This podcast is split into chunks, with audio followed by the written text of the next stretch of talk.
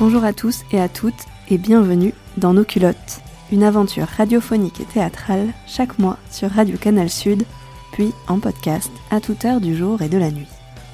Je suis Claire Valerdi et tous les mois, pendant une heure, on parle en toute liberté de thématiques telles que l'orgasme, le clitoris, la vulve, la connaissance de soi, les cycles menstruels, la contraception, le désir d'enfant ou non, la maternité, la grossesse, l'accouchement et encore beaucoup d'autres choses.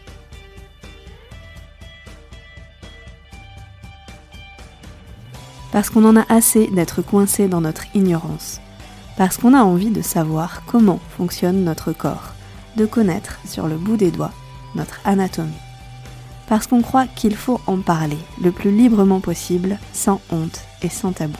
Parce que les savoirs et les expériences ne sont pas toujours transmis d'une femme à une autre, d'une génération à une autre.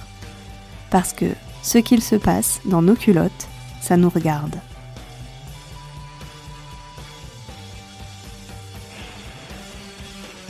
Nous sommes le collectif Cocktail. En tant que femmes, artistes et féministes, nous croyons qu'il faut prendre l'espace et en créer de nouveaux pour avoir nous aussi nos propres espaces d'expression.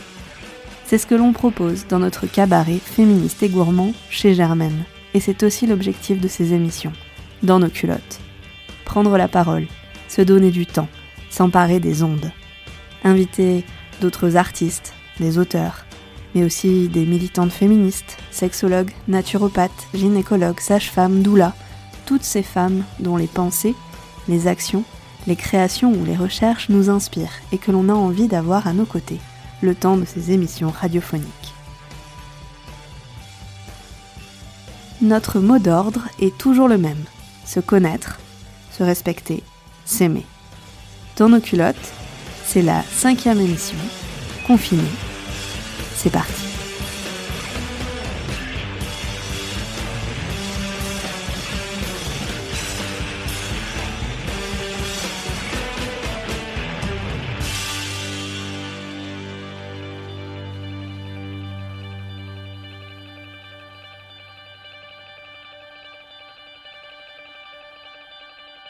Et c'est une émission un peu spéciale puisque nous la réalisons directement de chez nous.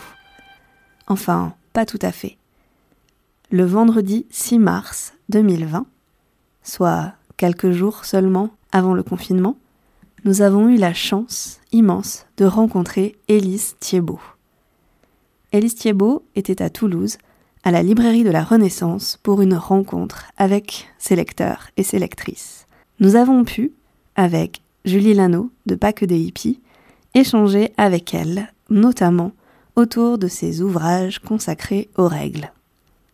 Ce que nous vous proposons dans cette émission, c'est d'écouter cet entretien ainsi que quelques extraits de plusieurs de ses ouvrages, parmi lesquels Ceci est mon sang, Petite histoire des règles, de celles qui les ont et de ceux qui les font, paru aux éditions La Découverte en 2017, puis en édition de poche, toujours à la découverte, en 2019. Également un extrait de sa pièce de théâtre, Tout sur le rouge, paru aux éditions des femmes.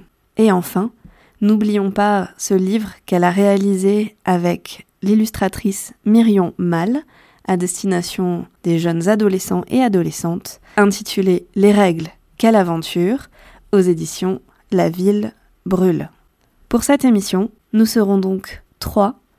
Julie Lano, de Pas que des hippies, une autre Julie, Julie Castel-Jordi, et moi-même. On vous souhaite une belle émission.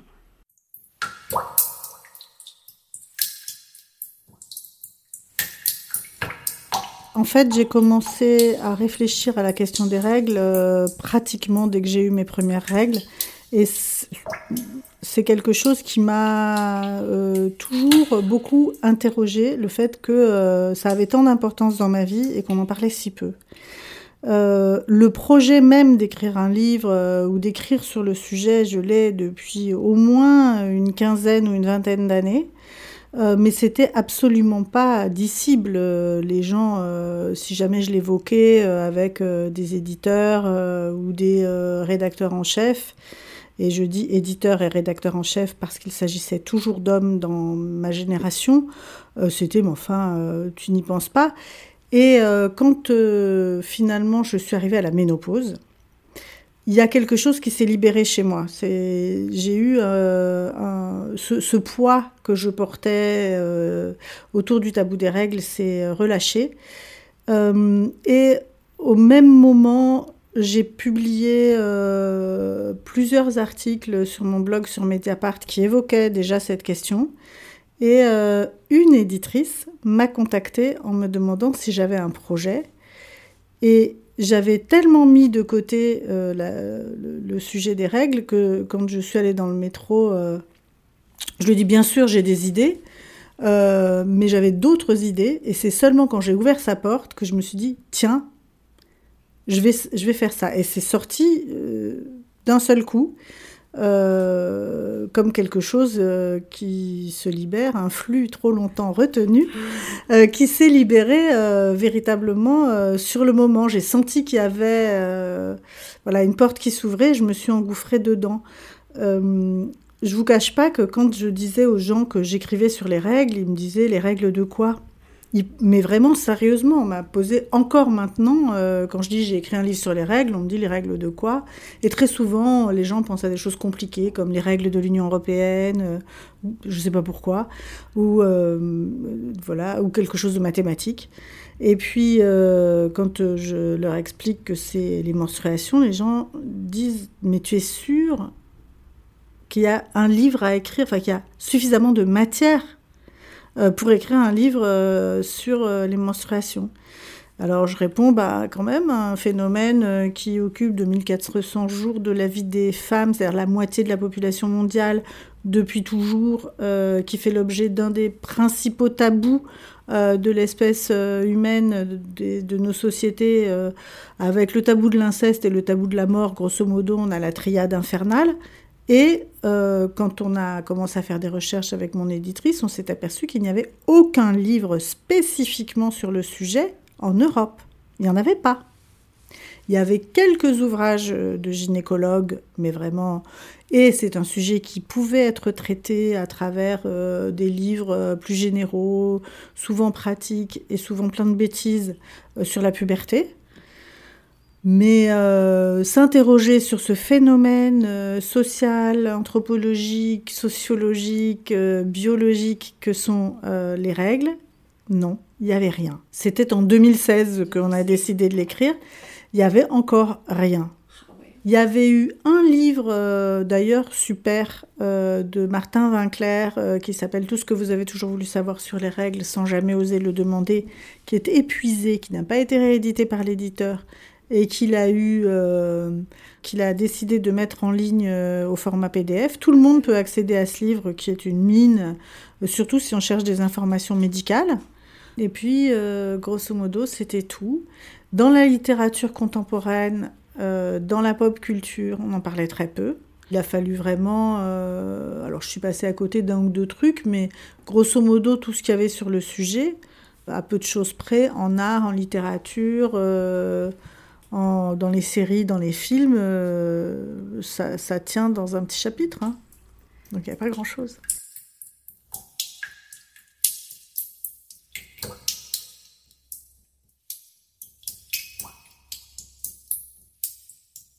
Au début, je voulais faire un, essai euh, documentaire euh, journalistique léger, enfin léger dans la forme, euh.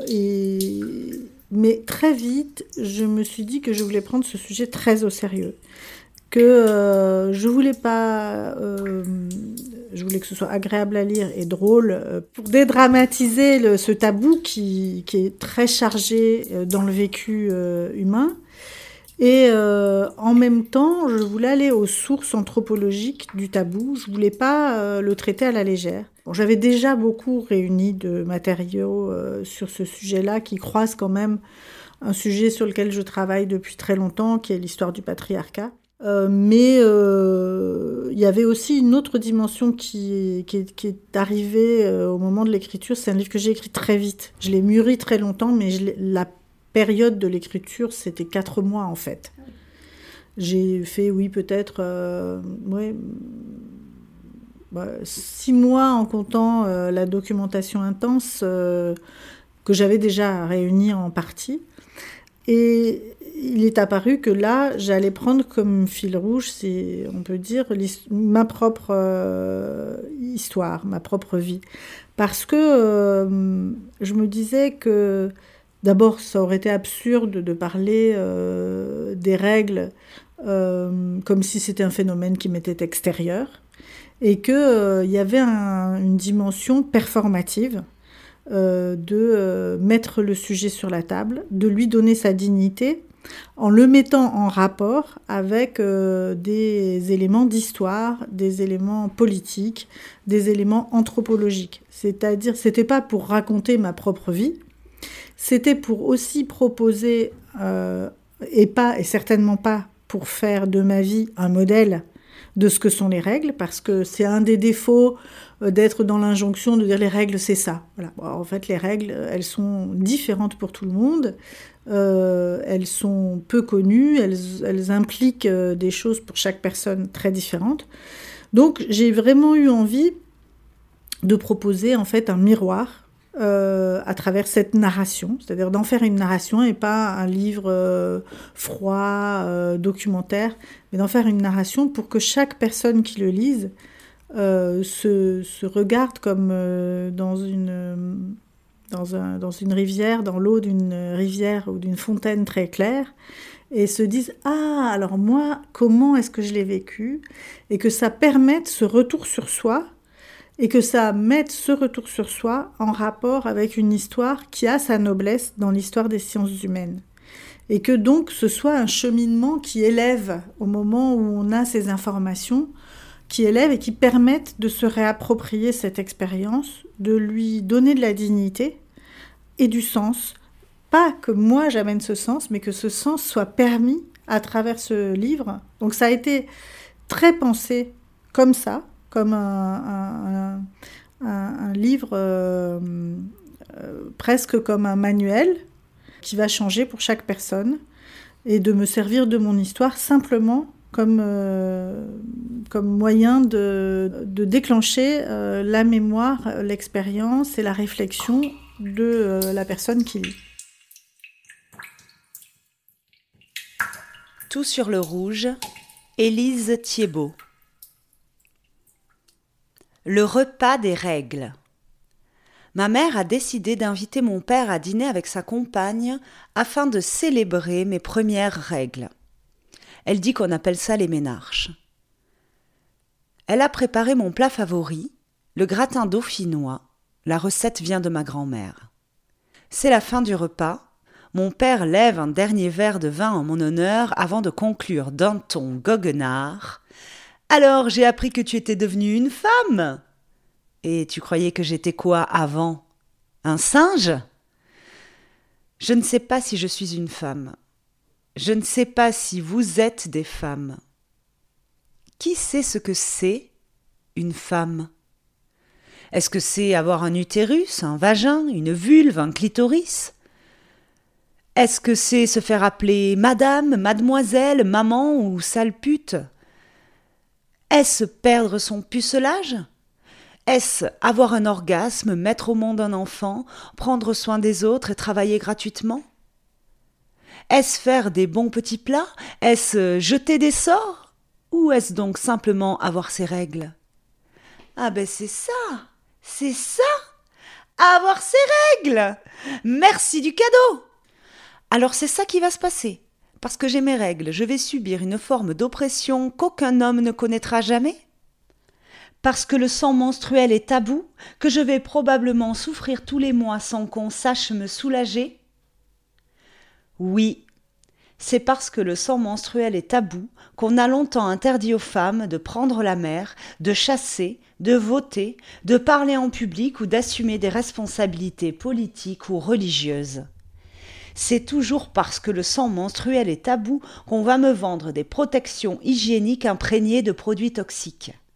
Et que durant toute ma vie, on va discréditer ma parole en disant Bien quoi, t'es de mauvais poils, t'aurais pas tes ragnagnas Alors que nous sommes déjà bien engagés dans le troisième millénaire, que nous soyons allés sur la Lune à sept reprises et que nous envisageons sérieusement de coloniser la planète Mars, on ne sait toujours pas exactement pourquoi les femmes ont leurs règles.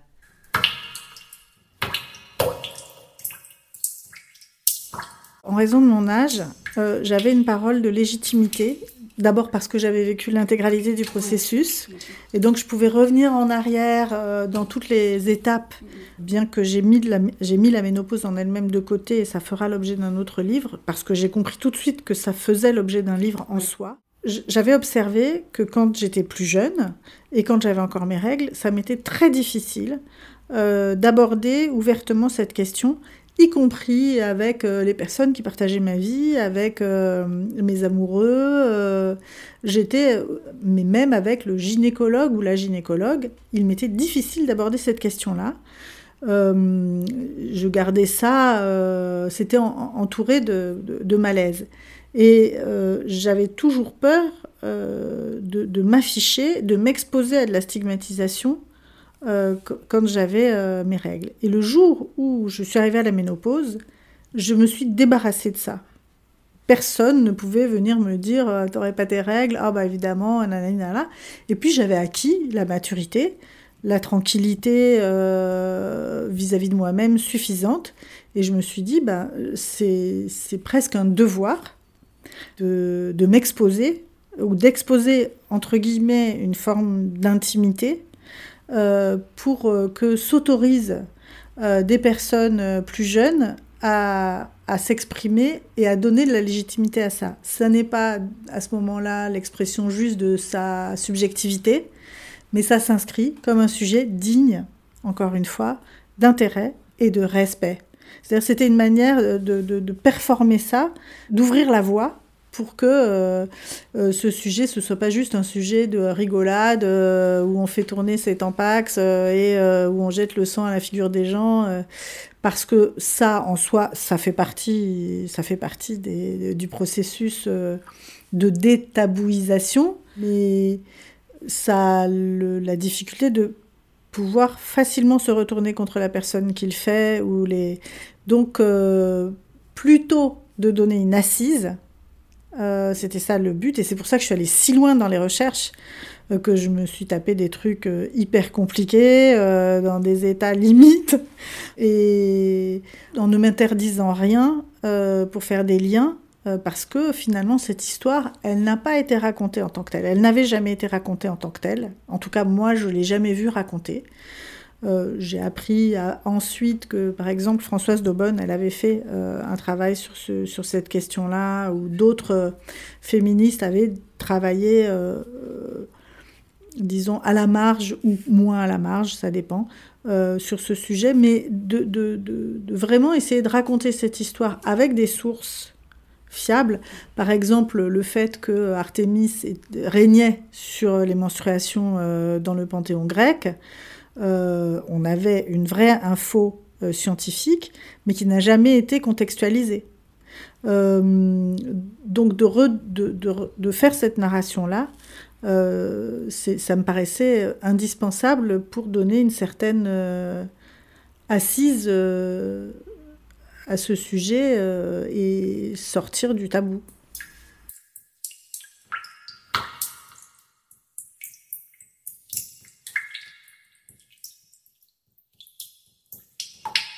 Le sermon d'Hippocrate. Hippocrate, l'ancêtre des médecins, porte une lourde responsabilité dans la perception erronée que nous avons des règles. Il avait en effet observé que de nombreuses femmes souffraient dans les jours précédant leur menstru, de migraines, crampes, sautes d'humeur, douleurs musculaires, et que ces troubles cessaient dès que leurs règles arrivaient il en avait tiré la conclusion qu'il était indispensable de saigner pour être en bonne santé, car cela permettait d'évacuer les humeurs mauvaises, qui, sinon, intoxiquaient l'organisme. Une hémorragie du nez chez une femme dont les menstrues ne viennent pas, c'est bon, est-il indiqué dans son fameux traité. Car la femme évacuerait de cette façon le trop-plein de sang qui l'empoisonne. C'est ainsi à Hippocrate que l'on doit, d'après Martin Winkler, la pratique délétère de la saignée, qui a perturé jusqu'au XIXe siècle. Appliquée aux hommes autant qu'aux femmes, même enceintes, elle a causé de nombreuses guérisons définitives par décès de la personne traitée.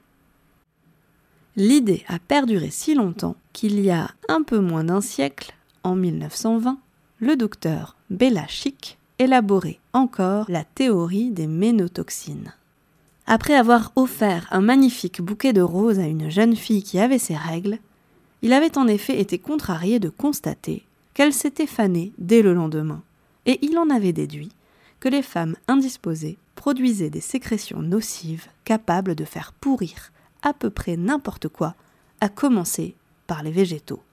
La théorie a été invalidée depuis, mais elle venait confirmer les préjugés très anciens dans la culture populaire, remontant à des temps antiques. Ma fille de 20 ans elle-même m'expliquait ainsi récemment qu'elle ne voulait pas prendre la pilule en continu parce que les règles lui permettaient d'évacuer du sang mauvais pour la santé. Cette fiction est bien plus toxique que le sang menstruel pour la santé des femmes, d'autant plus que le sang évacué entre deux plaquettes contraceptives n'a pas grand-chose à voir avec les règles, puisqu'il repose sur une ruse hormonale visant à faire croire à ce crétin d'hypothalamus que la femme dont il commande l'ovulation est déjà enceinte. Loin de signaler la fin d'un cycle, qui n'a pas eu lieu, il n'est que le résultat d'une chute d'hormones qui déclenche le signal du saignement, mais n'évacue pas de muqueuse endométriale, puisque, en l'absence d'ovulation, celle-ci n'a pas connu sa grande opération de tapissage mensuel. On se demande d'ailleurs pourquoi seules les femmes auraient besoin de se débarrasser d'une dose de sang pourri chaque mois. Après tout, pour éliminer les toxines, nous avons d'autres moyens très efficaces comme le pipi et le caca, pour nous défaire d'un chagrin, nous avons les larmes, qui en prime lubrifient les yeux et sont chargées d'anticorps. La sueur permet de réguler la température et d'exhaler quelques phéromones attractives. Quant au sperme, comme chacun sait, il sert à la conception. Régulièrement, des rumeurs sont répandues sur Internet visant à nous faire croire qu'il est aussi bon pour la santé et que son absorption par les femmes pourrait prévenir de multiples maladies.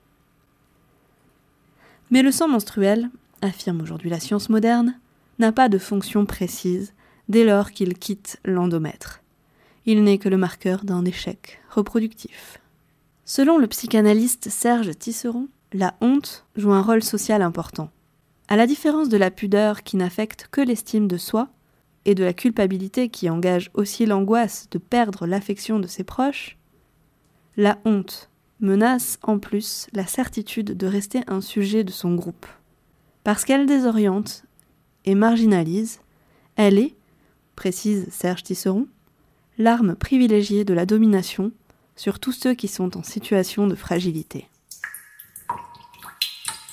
Extrait de Ceci est mon sang, petite histoire des règles, de celles qui les ont et de ceux qui les font, par Élise Thiebaud. Alice, tout va bien là-dedans?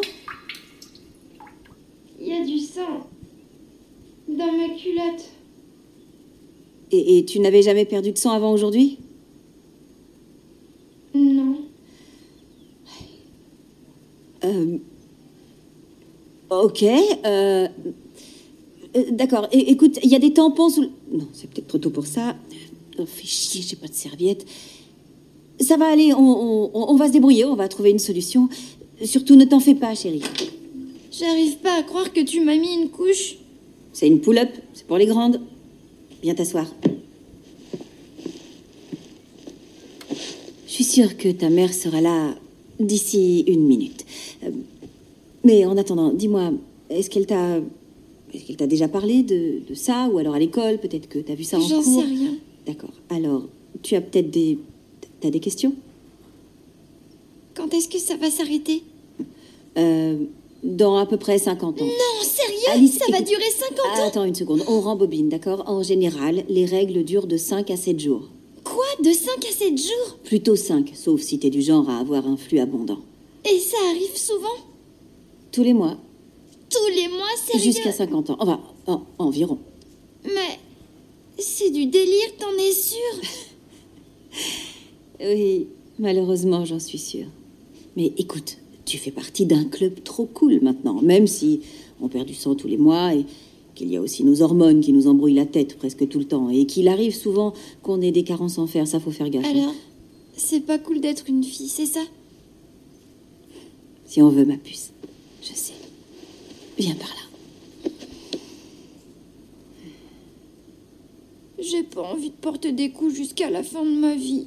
oh mon dieu, je vais mourir alors Non, tu vas pas mourir. Hé, tu sais ce qui va arriver Tu vas casser la baraque et voilà pourquoi.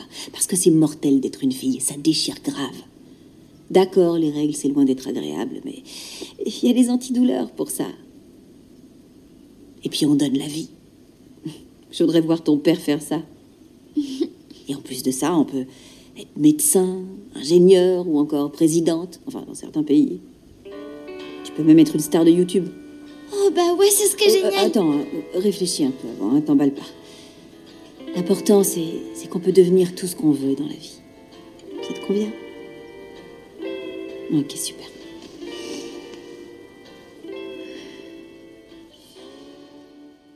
J'ai toujours écrit d'une manière euh, drôle euh, et enlevée. C'est toujours comme ça que j'ai écrit. Euh, l'humour, c'est dans ma famille, en particulier ma famille maternelle. Donc j'avais envie de ça. Je savais pas dans quelle proportion ça allait être présent. Voilà, c'est prendre les choses au sérieux, le sujet au sérieux sans se prendre au sérieux. L'humour, je l'ai néanmoins pensé, travaillé, écrit. J'ai beaucoup réfléchi à la manière de manier ce- cet humour. Je voulais pas que ce soit gratuit. Je voulais pas que ce soit euh, alors vulgaire est pas le mot, mais euh, euh, trop familier, parce que je ne voulais pas que ça puisse dégrader mon sujet. Donc c'était toute cette question-là, qui est déjà un sujet très dégradé. Donc il fallait que je remonte en voilà en respectabilité, et en même temps, je je voulais mettre les rieuses et les rieurs de mon côté parce que ça aussi ça force le respect. C'est-à-dire que si quelqu'un vous renvoie quelque chose du registre de la stigmatisation, ah ah, t'as et dit ah bah t'as pas d'humour, euh, si moi je me mets dans le cercle magique où c'est moi qui fais rire les gens, enfin je dis moi, enfin voilà, c'est, euh, je l'ai pensé aussi comme une arme euh, contre la stigmatisation surplombante qu'on a sur ce sujet, pas seulement des règles, mais des femmes en général, euh, où on vous prend de haut et, euh, où on fait euh, un, humour qui, est un, qui, est, en fait un sarcasme. Et donc c'était éviter ce sarcasme euh, et d'ailleurs, euh, assez, de manière assez euh, drôle, et je pense que c'est d'abord lié à mon âge, c'est-à-dire moi je suis sortie, comme dit euh, Virginie Despentes, du marché de la bonne meuf. Donc je ne fais pas partie des personnes qui vont être des cibles sur les réseaux sociaux. Hein. On va pas m'expliquer la vie. Je suis une maman. Donc, et c'est intéressant, parce que ça me permet de, de dire un certain nombre de choses qui vont moins m'exposer, euh, et j'ai bien remarqué, quelquefois quand j'ai eu très rarement des échanges avec euh, euh, des, masculinistes ou juste des personnes un peu basses de plafond, que, bon, par exemple, je me rappelle une fois où j'avais fait un, un- truc sur la flore vaginale. où j'expliquais qu'il fallait pas se laver avec du savon, et en tout cas pas des savons euh, euh, mais juste avec de l'eau. Et euh, il y a un type qui est arrivé, je pense que c'était sur Twitter, qui m'a dit oh, bah, Dis donc, euh, toi, euh, euh, ta chatte, elle doit sentir la bouillabaisse. Et j'ai répondu Je ne comprends pas ce que vous avez contre la bouillabaisse. Et c'est à partir de ce moment-là, euh, voilà, c'est un peu cette. Voilà, moi j'adore la bouillabaisse. Donc, euh, si ça vous déplaît, c'est vraiment dommage. Et donc, à partir de là, le truc, il est. Parce que c'est moi qui fait, moi qui le fais rigoler. La chatte qui sent la bouillabaisse, ça fait rire personne. Mais quand je lui dis, mais qu'est-ce que t'as contre la bouillabaisse, mon gars? Là, par contre, voilà. Donc, je l'ai vraiment utilisé. Alors, encore une fois, pas tant euh, comme une arme, euh, mais comme un bouclier de défense et un bouclier magique hein, qui renvoie à l'autre, qui vous envoie comme quelque chose de sarcastique. On le lui renvoie Vous seriez étonné de voir le nombre de fois où dans ce genre d'échange, à la fin, et c'est un jeu auquel je m'amuse, bah, il faut pas en abuser, mais je m'amuse de temps en temps, à la fin, la personne euh, me dit merci. Ah, ah, je ne savais pas ça. Ah, plus, il faut, quand on raconte, j'ai trouvé plein de choses euh, dans ce livre euh, qui sont super intéressantes, dont je m'étonne qu'on ne parle pas davantage. Et à la fin, dans la démonstration, quand la personne dit Ah, mais oui, merci en fait, je savais pas ça. Et je ne les attaque jamais. Parce que dire bah, Qu'est-ce que tu as contre la bouillabaisse C'est pas, une c'est pas agressif. Donc, de le manier d'une manière qui ne soit pas agressive. Et pourtant, étrangement, par exemple, mon livre a été traduit en Italie. Il y a eu une centaine d'articles, enfin c'était incroyable le nombre d'articles que le livre a suscité. Et euh, très souvent, des hommes, il y a beaucoup d'hommes qui ont écrit sur le sujet, je ne sais pas pourquoi, et qui ont euh, dit que, que, pour eux, ce livre était agressif, qu'il était méprisant vers les hommes, qu'il était misandre.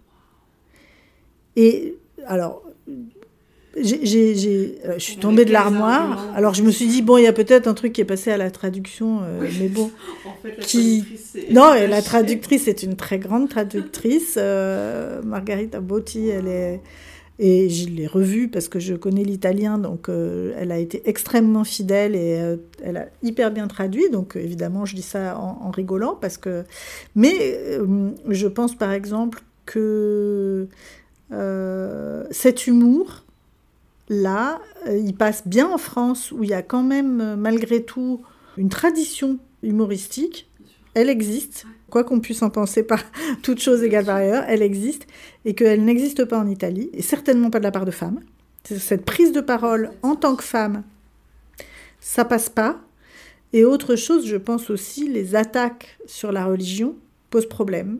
Plus en Italie, quand je suis allée faire euh, des présentations, je me suis aperçue Enfin, j'ai souvent eu des personnes, euh, des chrétiens, des chrétiennes qui sont venus voir en disant Bon, alors quand même, euh, bon, ça s'appelle Questo è il mio sangue, euh, ceci est mon sang.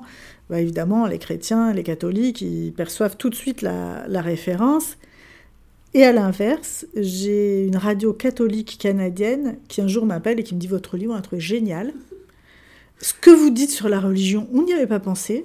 Et pour moi, ça a été parmi les meilleures récompenses. Quand euh, finalement quelqu'un qui est pas du tout censé être euh, votre euh, destinataire de cette pensée, avec qui a priori on partage pas grand-chose et qu'on réussit à, en parler, euh, là, je me suis dit que peut-être euh, j'avais une dimension dans ce livre qui dépassait ce que je m'étais imaginé.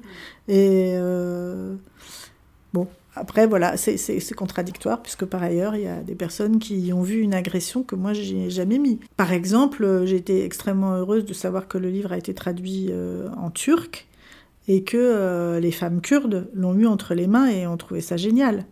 Bah, pour moi, c'était un truc, j'étais, euh, j'avais l'impression, euh, on m'aurait donné le prix Nobel, ça aurait été moins bien que ça, de savoir qu'il y avait une femme euh, du Rojava qui avait trouvé que ce livre lui parlait. Ça, ça m'avait touchée.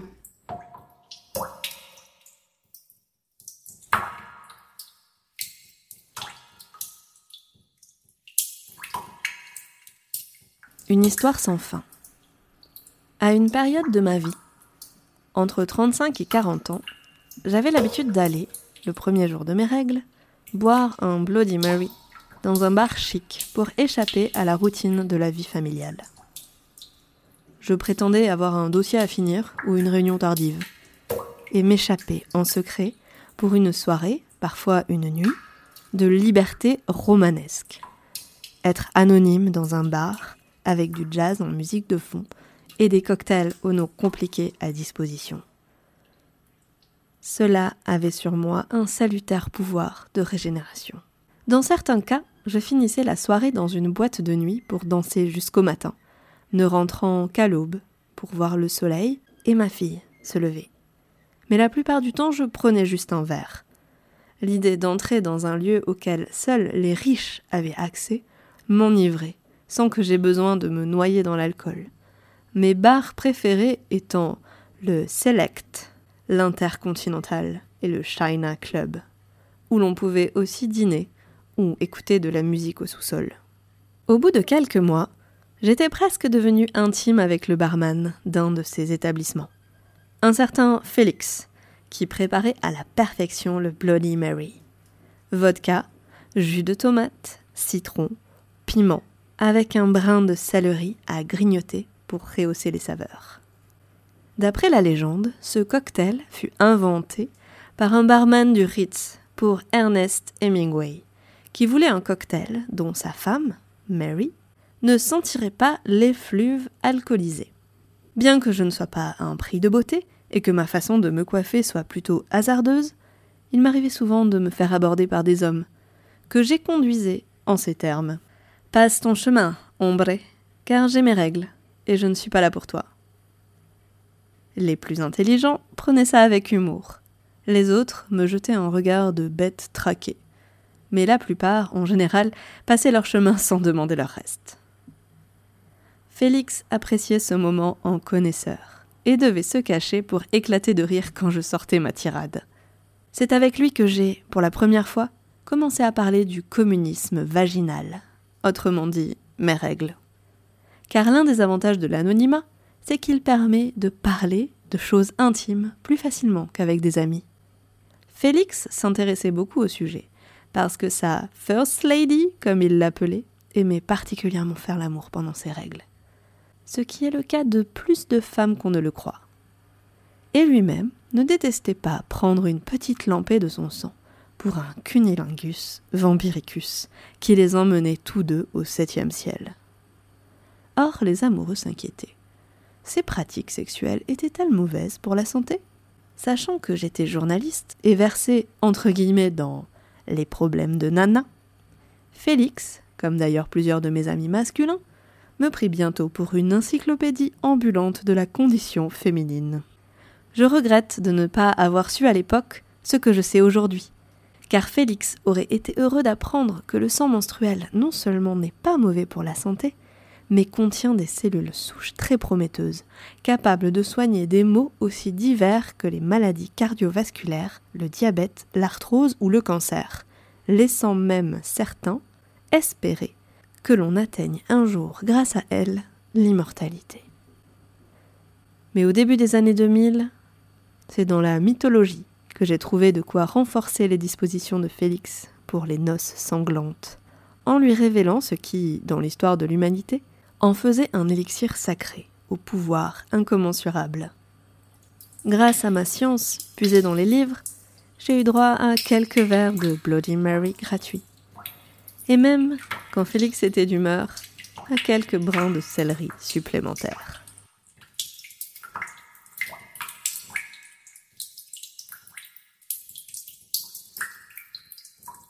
Une question qu'on m'a très souvent posée et qui avait tendance à m'irriter un tout petit peu, c'est qu'est-ce que les hommes ont pensé de votre livre? Demandez aux hommes déjà, hein, parce que moi je n'en sais rien, euh, ce qu'ils en ont pensé. Je peux vous dire ce que certains m'ont dit. Oui, bonjour, allô les hommes. Euh, vous... voilà. vous pouvez me passer les hommes là parce que je dois répondre à quelqu'un.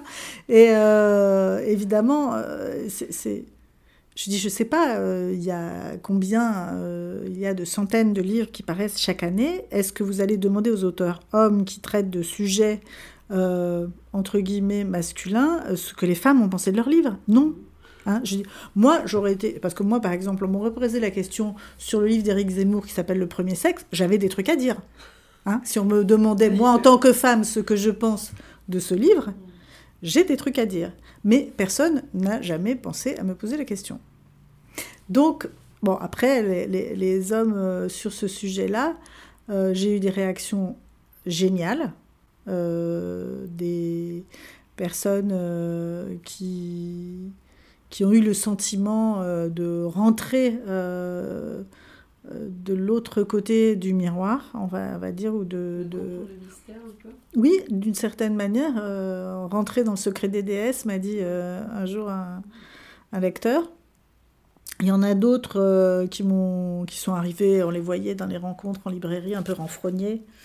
Puis me regardaient et me disaient les premiers à prendre la parole, hein, bien entendu. Et les premiers, dire qu'il est bon, j'en ai eu un un jour, c'était à mourir de rire, il lève la, il lève la main et il dit Bon, c'est pas du tout l'expérience que j'ai du sujet.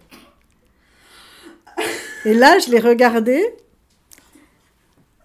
comme ça, j'ai laissé passer un petit blanc et je lui ai dit Merci beaucoup, monsieur, je suis impatiente de connaître votre expérience du sujet des règles.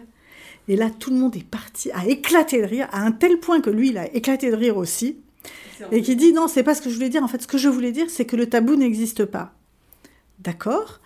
Et bah, je lui dis écoutez, c'est une excellente nouvelle. Hein bon, c'est un peu emmerdant pour mon livre, mais euh, si c'est vraiment le cas, euh, c'est une excellente nouvelle. Et il me dit bah oui, non, parce que euh, non, moi, ça m'a jamais dérangé, par exemple. Et pourtant, c'est dégueulasse. Et là, je me dis, le mec, il a, je sais pas, le bigot est complet, hein, en trois cases. Il a réussi à faire le bingo complet du truc. Et ce qui est extraordinaire, c'est que comme moi, je l'ai pas du tout agressé, euh, que j'ai éclaté de rire, que tout le monde a éclaté de rire, le type, à la fin, il vient me voir et me dit, je me rends bien compte que je me suis ridiculisée. Je ne voulais pas croire euh, que c'était... Euh, mais vous m'avez convaincu que le tabou existait. Alors, Bon, je dis, moi, euh, je voulais plutôt vous convaincre qu'il fallait pas qu'il y ait un tabou, mais bon, ok, on commence par où vous êtes, c'est bon, ça ira quand même. Et voilà, c'est c'est drôle ce qui se produit, ce que ça produit est très drôle parce que ça vient directement des inconscients en fait, puisque ce tabou est tellement intériorisé que ça, voilà. Plus de 60% des femmes euh, sont mal à l'aise euh, quand elles ont leurs règles, ont du mal à en parler, y compris à leur conjoint, euh, et euh, y compris à leur médecin. Et ça, je vois pas très bien comment ça se ça s'arrêterait. C'est un tabou multimillénaire. Je vois pas pourquoi, parce que en quatre ans, on en parle un peu sur les réseaux sociaux, ça s'arrêterait. Enfin, ou ça disparaîtrait de manière magique.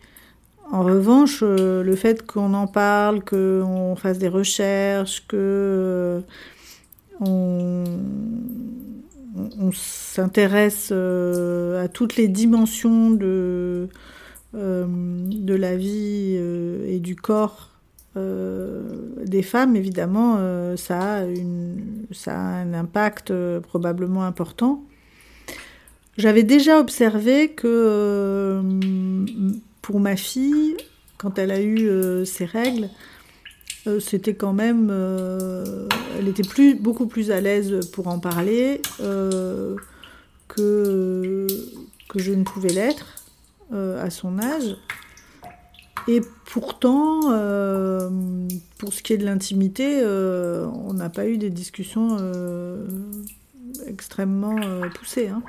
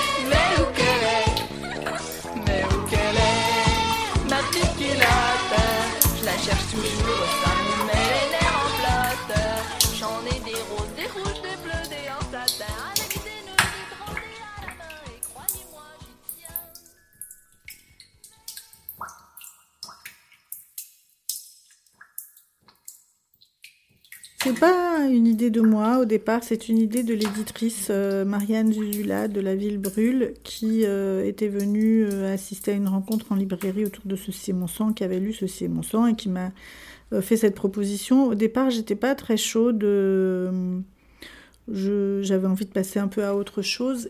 Et puis, en fait, euh, elle m'a convaincue d'abord parce que euh, elle, a, elle a avancé le nom de Myriam Mal pour les dessins et je me disais, tiens, c'est intéressant.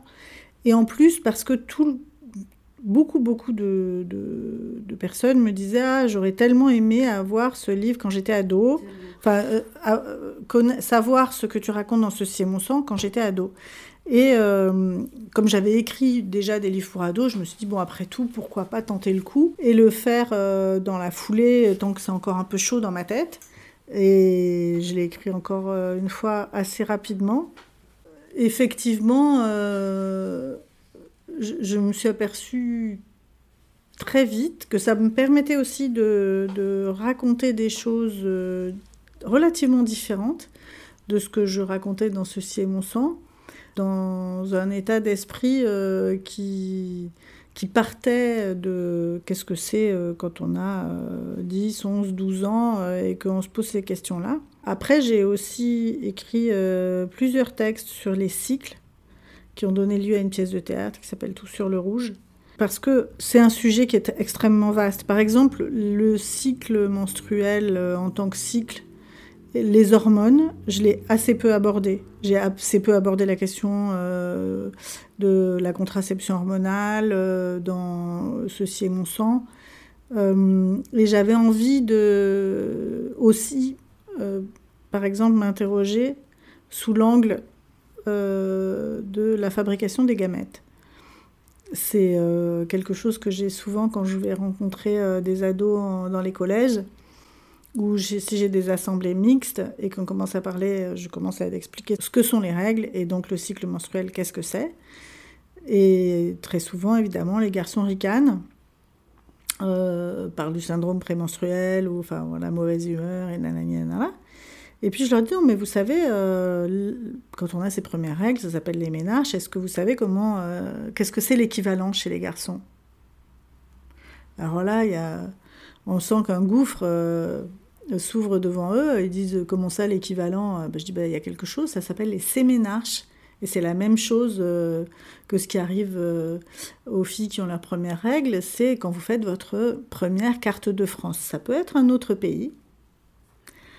Et euh, c'est la première fois que vous fabriquez des gamètes mâles, les spermatozoïdes. Est-ce que vous savez qu'il vous faut des hormones pour ça? Est-ce que vous savez que ces hormones agissent sur vos humeurs? Et alors, je dis, est-ce que vous savez quelle est par contre la très grande différence? C'est que euh, les euh, femmes, euh, les, individus de sexe féminin viennent avec un stock d'ovocytes qu'elles portent à maturation à chaque cycle, tandis que vous, vous devez tout faire depuis le départ. Vous les fabriquez à chaque fois, il vous faut 72 jours pour fabriquer un spermatozoïde, ou un, voilà, un nombre.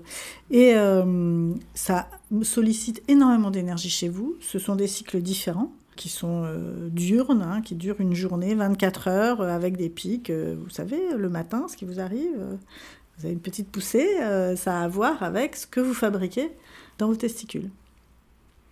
Bon, à partir de là, ils arrêtent de rigoler des règles. hein. Une fois que j'avais fait ça, j'avais envie de l'ouvrir ce sujet pour que, parce que ça fait partie d'un sujet intéressant sur le fait qu'on est une espèce sexuée et ça évite de, de, faire des stigmatisations entre les sexes et de montrer que finalement c'est ah, je veux pas faire de jeu de mots non plus, mais c'est un peu plus fluide qu'on ne pense.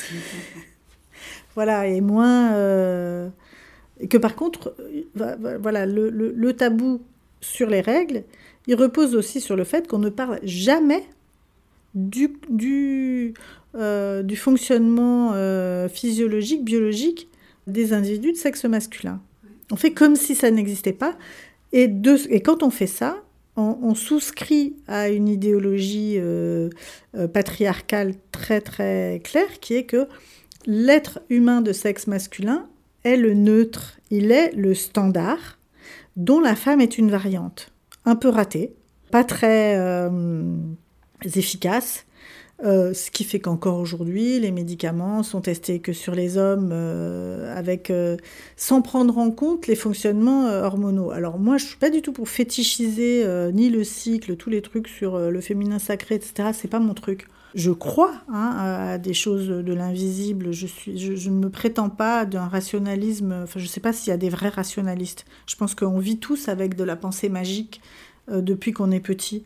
Et j'y suis attentive. Mais euh, quand ça tourne vers des trucs un petit peu euh, qui nous enferment dans un mode de pensée essentialiste, euh, disons que je me retire un peu sur la pointe des pieds et que je reste mignonne, mais polie, mais pas trop dedans quand même, on va dire. Donc, pour, pour revenir à ça, ce qui m'intéresse, c'est de, de, remettre ça dans un ensemble où on montre la diversité des possibles à l'échelle des individus, mais aussi à l'intérieur des genres et des fonctionnements biologiques. Et que euh, si c'est bien d'explorer euh, le, cycle menstruel, etc., je pense que ce serait très bien aussi de s'interroger euh, sur la manière dont la biologie affecte les corps masculins. Parce que ça, on ne l'étudie pas tellement.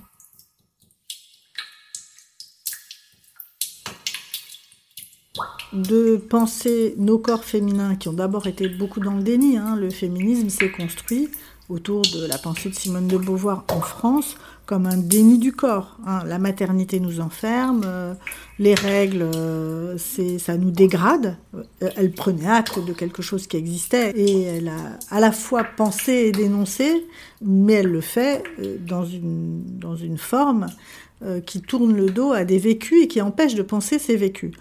Après, euh, ça a été une base extraordinaire. Si, elle n'avait pas posé ce qu'elle a posé euh, à ce moment-là, on n'aurait peut-être pas pu penser le corps comme on le pense aujourd'hui. C'était peut-être une étape de dire euh, on efface ce qui relève entre guillemets du féminin, enfin de cette expérience corporelle d'être né avec un utérus, etc. Et et on décrète que costard cravate euh, et euh, on fait les enfants euh, si on en fait comme on produit des yaourts, on les donne à garder, on partage les tâches ménagères avec sa bonne et voilà, on, on, va siéger au conseil d'administration. C'est une forme de féminisme qui existe, qui a été véhiculée aussi, à laquelle je, je, je n'ai pas euh, trouver euh, beaucoup de beaucoup d'aide, mais qui en même temps est sans doute et peut-être euh, une étape de, de, cette pensée de l'égalité. Comme si le masculin était le standard en fait. Mais de fait, c'était ça. Enfin, c'est ça de toute façon, mais ouais et nous effacer ce qui fait notre spécificité aussi. Mais notre spécificité, comme c'est une chose pleine de variantes, euh, à, inventer, à recomposer, euh, je termine toujours en disant qu'il faut faire nos propres règles, il faut faire...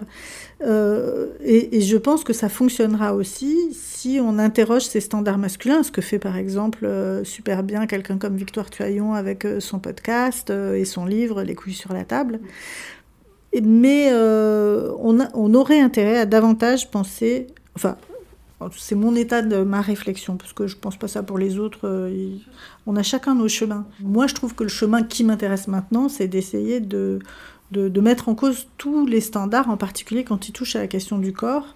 Euh, et de ce point de vue-là, il y a aussi beaucoup de gens dans la pensée queer qui amènent des choses très intéressantes, je trouve.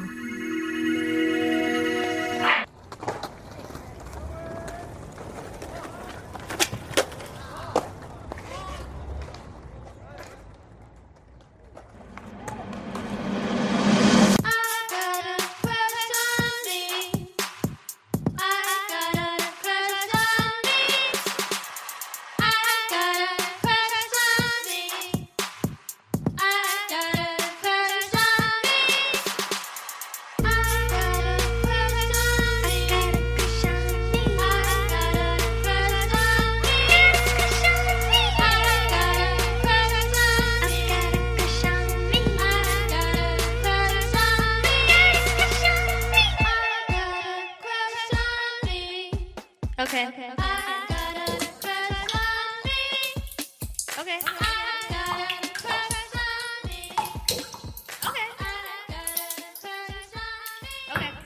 Bon, être attentive euh, au cycle, on pourrait dire que ça rejoint euh, une pensée écoféministe euh, qui fait un lien entre l'oppression des femmes et la surexploitation de la nature, mais aussi un mode de vie ou des modes de vie contemporains euh, qui sont fondés, euh, qui ont pour norme l'industrie, hein, donc la fabrication du même à l'infini. Tous et chacun de ces mots a son importance.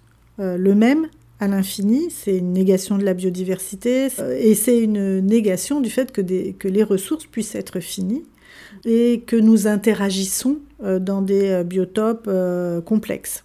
Le fait d'être attentive ou attentif à cette notion-là du cycle et de ce que sont nos corps, au lieu d'essayer de les contrôler, de décréter par exemple que euh, la durée d'un cycle menstruel c'est 28 jours, bah, c'est uniquement parce que ça cadre euh, avec les, plaquettes. euh, or, un tiers seulement des personnes qui ont leurs règles ont des cycles de 28 jours. Donc on se sent toutes plus ou moins en faute quand ça dure pas 28 jours. Alors c'est 30... Ouais, bon, moi j'ai des cycles un peu longs. euh, Un peu longs à partir de quoi Voilà, 30, ans- 30 jours. euh, oh là là. euh, Bon, voilà, voilà, moi, j'ovule beaucoup. Beaucoup par rapport à quoi voilà. Donc, euh, on, ne se met pas à l'écoute de, nos rythmes, puisque, euh, on, c'est une pensée écoféministe d'être euh, à l'écoute de- de toutes ces interactions. Euh, Il y a euh, évidemment tout ce qui concerne les protections périodiques, euh, leur composition, les déchets que ça représente, la, mise en cause, la stigmatisation des fluides comme perçus comme des déchets et non pas comme valeur. Tout ça, ça, évidemment rencontre la question de l'écoféminisme, de, de, de mettre en cause la, composition des protections périodiques, euh, ça évidemment. Et puis les impacts sur la santé, et puis euh, voilà. Il y a une troisième chose, en tout cas, que moi je me suis aperçue que j'avais appliquée avec ceci et mon sang, et qui est vraiment euh, présente dans la pensée écoféministe, c'est le fait de ne pas penser en discipline, de ne pas avoir de pensée académique. J'ai pas fait d'études supérieures pour plein de raisons. D'ailleurs, comme Françoise Daubonne. Et euh, la pensée écoféministe, elle, revendique de mêler les registres, de prendre en compte la dimension sensible, de ne pas s'installer dans cette mise à distance qui est euh, la condition même euh, des oppressions sociales. Si l'autre est suffisamment distant pour ne pas nous émouvoir, on ne va pas s'identifier à lui comme être humain, on va pouvoir décréter qu'il nous est inférieur, euh, qu'il s'agisse des femmes, qu'il s'agisse des esclaves, qu'il s'agisse, euh, qu'il s'agisse des pauvres. Euh, voilà, tout, et là, on voit bien se croiser toutes les formes d'oppression. Revenir à une dimension sensible, à revenir à une forme d'humilité, que la pensée scientifique qui fonctionne sur l'administration de la preuve, qui se reproduit, appliquée aux sciences humaines, est une absurdité. Les sciences humaines, par définition, ne peuvent pas être euh, euh, comme euh, une expérience scientifique in vitro. On le voit sur toutes les questions de reproduction, hein, où le in vivo, le in vitro, c'est quand même loin d'être la même chose. Et quand on va très loin en science, on s'aperçoit que par ailleurs, il y a une, incertitude à l'œuvre en physique quantique qui fait que analyser en, termes de- d'académisme fermé, comme on le ferait euh, d'expérience mathématique, euh, ne permet pas de relier des choses. C'est ce que, par exemple, de relier l'expérience, de redonner de la valeur à l'expérience, c'est une pensée écoféministe. De redonner de la valeur à des savoirs euh, perdus, confisqués, euh, méprisés, parce qu'ils étaient décrétés féminins. Cette pensée qui est extrêmement biaisée, je me suis dit que finalement, là aussi, Ceci est mon sang, ou même mon livre d'après, euh, Mes ancêtres les Gauloises, où je croise euh, énormément euh, de choses, c'était presque une démonstration de, de, de méthode ou de, de pensée écoféministe. Alors, j'y ai pas mis des poèmes et bon, j'ai mis quelques petites chansons, mais hum, l'idée de, de réintroduire aussi du narratif, c'est-à-dire de l'histoire, quelque chose qui va parler euh, à nos imaginaires, pas seulement euh, une démonstration euh, froide, académique, analytique. Ça m'a, c'était intéressant parce que d'avoir ce point de vue-là, comme je vous le disais, je le confiais avec un peu honteuse. J'ai un peu écrit en transe. Bon, beaucoup de gens le font comme ça, même quand on écrit des essais. Je pense qu'on est plusieurs à écrire dans des sortes de transe où on est un peu en, pas exactement dans la vie normale. Ça permet de faire des liens que euh, j'aurais pas fait autrement. Par exemple, quand je suis tombée par hasard, et c'était vraiment par hasard et l'histoire était jolie, sur euh, l'origine des manières de table de Lévi-Strauss, au moment où je faisais euh, le, le chapitre euh, sur l'anthropologie euh, des menstruations. Et je ne sais pas pourquoi, je suis sortie courir, j'en pouvais plus, je ne savais pas comment résoudre la question. euh, euh, J'étais en train de lire Chris Knight, euh, qui avait euh, décrété que la- les menstruations étaient à l'origine de toute culture humaine. Je dis, ouais, mais enfin, c'est- quoi ces sources euh, Est-ce que c'est bien sérieux et tout? Et je sors courir, parce que j'en pouvais plus, j'avais la tête comme une gourde. Et en passant dans la bibliothèque chez moi, je vois euh, un livre euh, et je vois l'origine des manières de table. Et c'est un livre que mon père m'a légué. Euh, j'ai hérité de sa bibliothèque, enfin d'une partie de sa bibliothèque, et parmi ces livres, il y avait l'origine des manières de table. Et vraiment, je passe devant et je me dis, tiens, ça, en revenant, il faudra que je le lise. Je vais courir, bon, à ma manière un peu space. Je reviens, après avoir croisé 50 voisins. Alors, votre roman sur les règles? Bon, c'était, tout, tout mon quartier était au courant. Ils étaient chauds patates.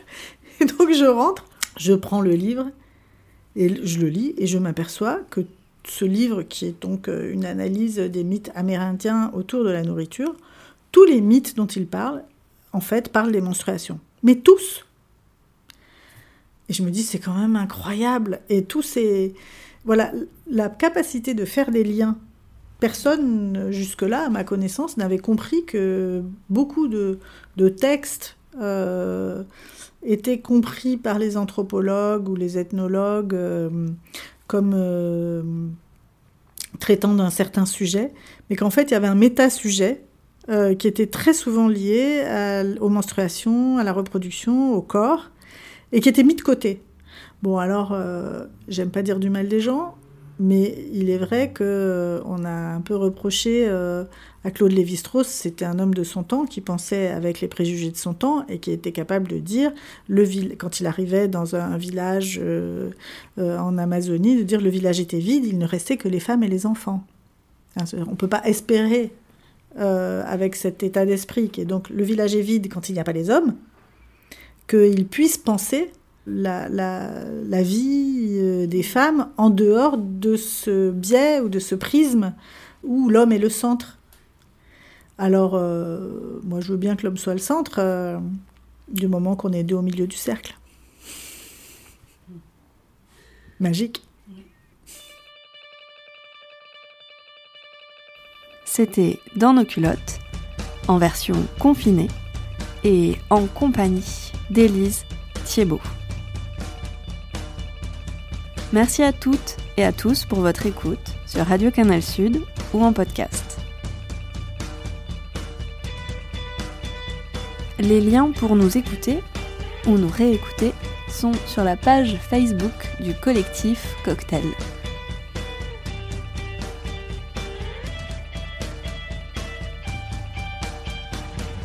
Ces émissions ont pour ambition de devenir un espace d'échange, alors si vous souhaitez nous rejoindre témoigner de ce qu'il se passe dans vos culottes, apportez vous aussi vos expériences à ce périple sonore, nous raconter vos histoires, n'hésitez pas à prendre contact avec nous. On se retrouve très bientôt pour la suite de cette aventure radiophonique avec de nouvelles chroniques, des lectures, interviews, extraits sonores, musique.